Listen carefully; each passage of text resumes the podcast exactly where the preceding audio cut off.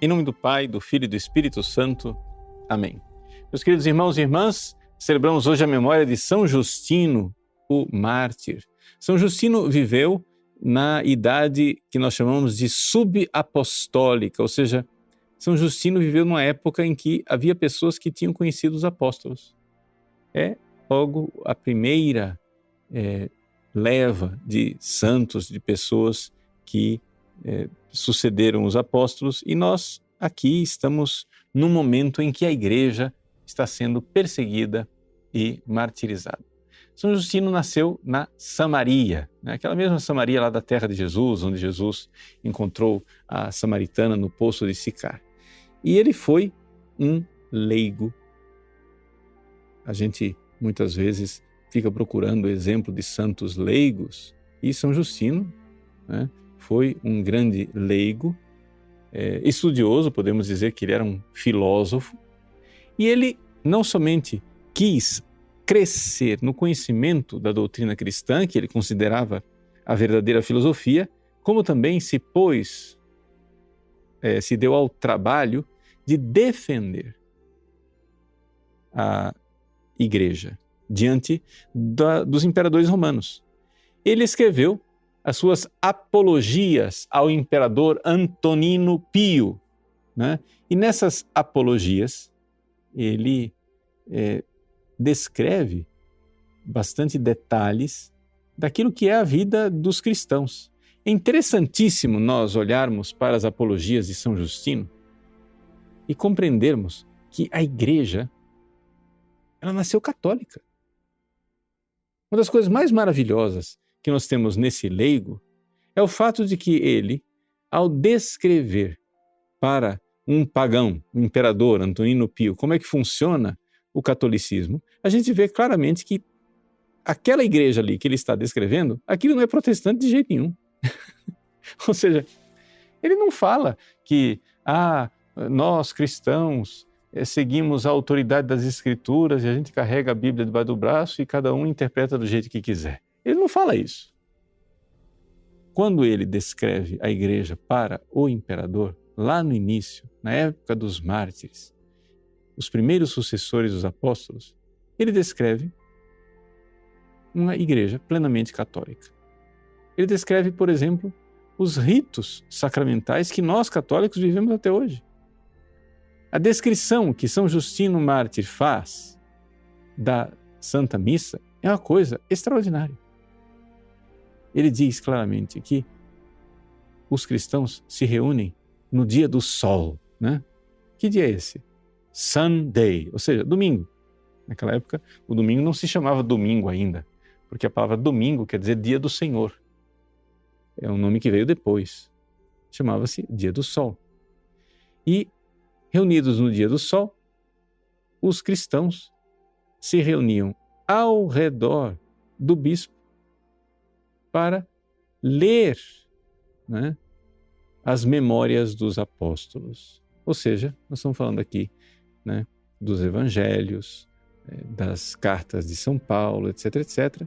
E o bispo, então, interpretava para os cristãos o que é que estava escrito ali. Terminada essa primeira parte da missa, que é aquilo que nós chamamos de missa dos catecúmenos, ou seja, a, a liturgia da palavra, a primeira parte da missa, então ele começa uma descrição detalhada daquilo que é a liturgia eucarística, a missa dos fiéis.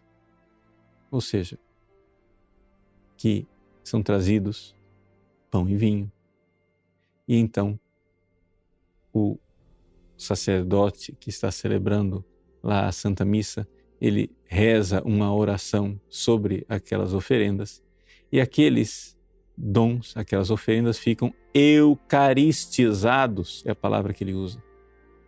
Né? então todos comungam e depois essa comunhão é levada para os ausentes e para os enfermos. E assim tantas outras séries de detalhes que são colocados ali.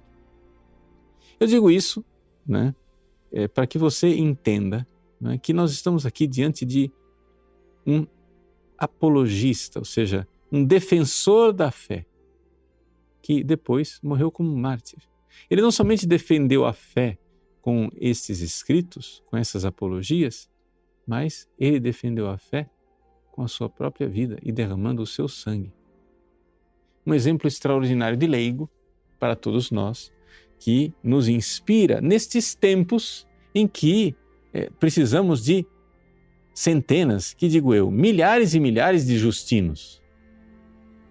Nós precisamos de leigos e leigas que realmente estudem a doutrina cristã e que, convencidos da doutrina, não somente vejam com a inteligência a verdade da nossa fé, mas experimentem a verdade da nossa fé através de uma santidade profunda.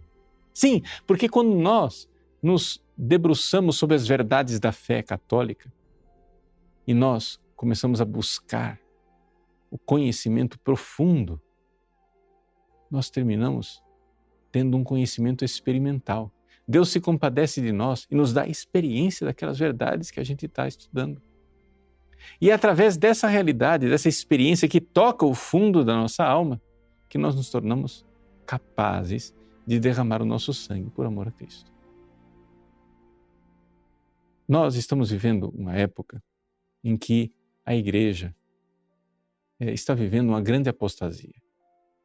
Ou seja, a tragédia que nós vivemos é que os cristãos, os católicos, não estão prontos para o martírio. E já que não estão prontos do martírio, diante do primeiro aperto que o mundo dá, o negócio já espana e o pessoal larga a fé e apostata. Então, antigamente, para que os cristãos católicos apostatassem, abandonassem a fé, traíssem a Jesus, precisava de ameaças físicas, precisava colocá-los na cadeia, torturá-los, etc. Hoje não precisa de muita coisa, não. Basta a ameaça de excluir do Facebook ou do, eh, sei lá, de alguma rede social. Basta a ameaça de que meus amigos vão olhar para mim de cara torta que o sujeito já espana e já larga a fé, já muda de opinião e já se conforma ao mundo moderno.